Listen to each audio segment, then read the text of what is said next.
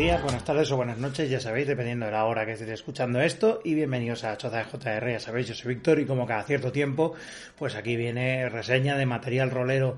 Bueno, cada cierto tiempo, en este caso me he pegado, una, me he pegado aquí un, un hiatus por, por temas vacacionales, aunque bueno, he utilizado las vacaciones para escribir otras cosas. O sea, realmente, eh, aunque no haya grabado la choza durante las vacaciones, eh, digamos que no me he estado quieto, la verdad he estado haciendo otras cosas que ya se reflejarán a finales de año, principios del siguiente. En, pues ya sabéis que estoy metido en temas de libros colectivos y demás, sobre todo con la gente de, la editorial Dilatando Mentes y con mis compañeros del antiguo, de la antigua página del Pájaro Burlón. Bueno, el caso es que mucha ha habido faena varia y, y, no, pues digamos que tenía ahí en, en, cola bastantes reseñas realmente porque ya había leído algunas cosas nuevas, pero no me he puesto pues hasta, hasta ahora, ya después de las vacaciones.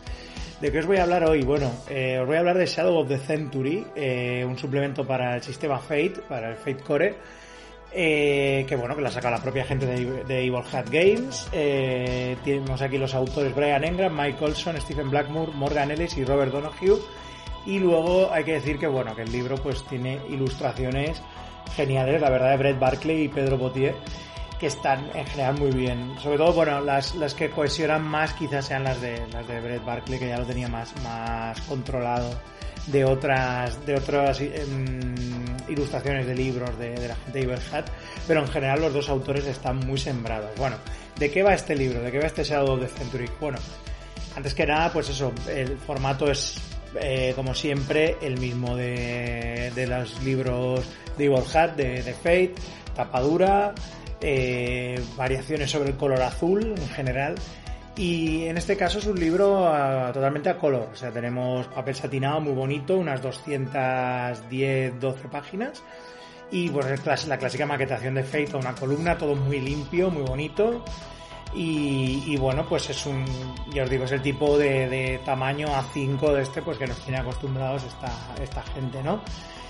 Y bueno, pues ¿de qué va? Pues aquí te lo pone Totally Rat 1980s Action to the Max. ¿Vale? O sea, eh, sí, es un juego de que básicamente quiere eh, hacer como una especie de, de mmm, loco en general y recoger todo lo que es la influencia de las películas de acción y aventuras de los años 80 en un, en un solo, en una sola ambientación. Bueno, la verdad es que lo consigue con bastantes creces, pero al mismo tiempo este, esta ambientación es una secuela de Spirit of the Century. Spirit of the Century es la primera ambientación para, para Fate.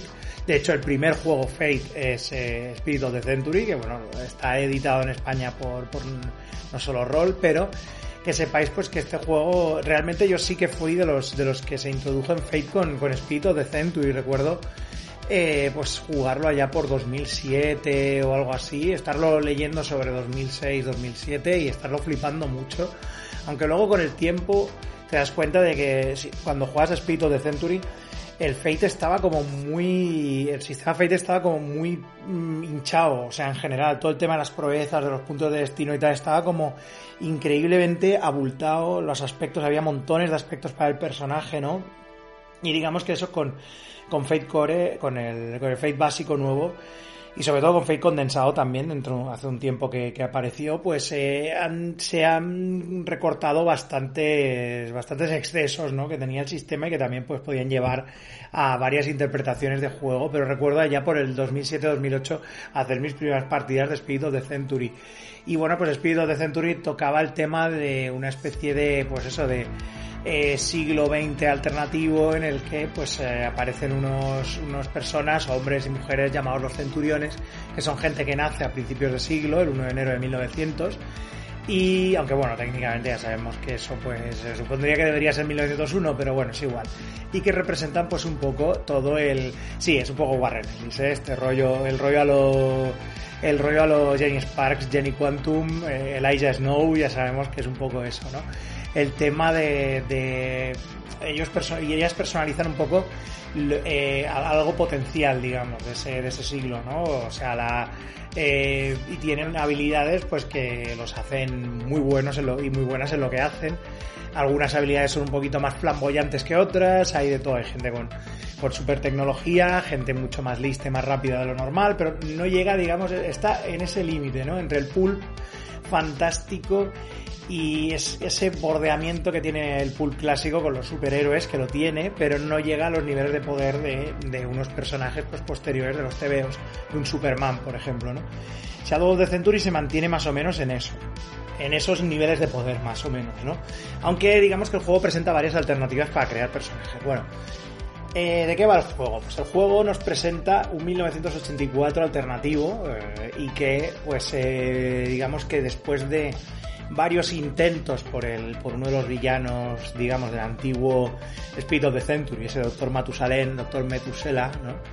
Este, pues, digamos, consigue crear una especie como de... Mm, es claro, es que casi es como una especie de crisis en Tierras Infinitas. Es un poco como que se apilan un montón de multiversos y chocan y crujen, ¿no? Entre, entre ellos y digamos que la línea temporal ha cambiado y se filtra por un montón de, de, grietas en el espacio y en el tiempo, ¿no? Entonces esta, esta especie de crujimiento temporal que, que ha ido creando el, el doctor Matusalén durante el siglo XX, pues ha creado este 1984 alternativo. Y en este 1984 alternativo los centuriones siguen enfrentándose, digamos, a las sombras que eran los sus enemigos, digamos, lo que representan lo peor del siglo XX, obviamente ellos son lo mejor, pues las sombras son lo peor, ¿no?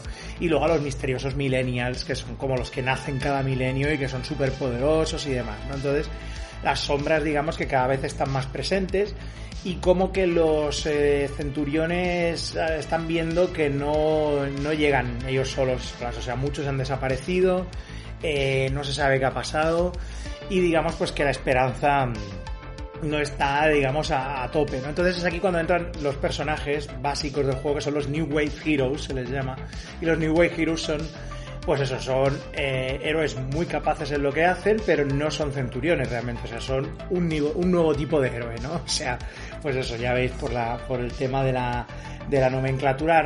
La nomenclatura del juego tiene un montón de, de cosas ¿Te está gustando este episodio? Hazte fan desde el botón Apoyar del podcast de Nivos.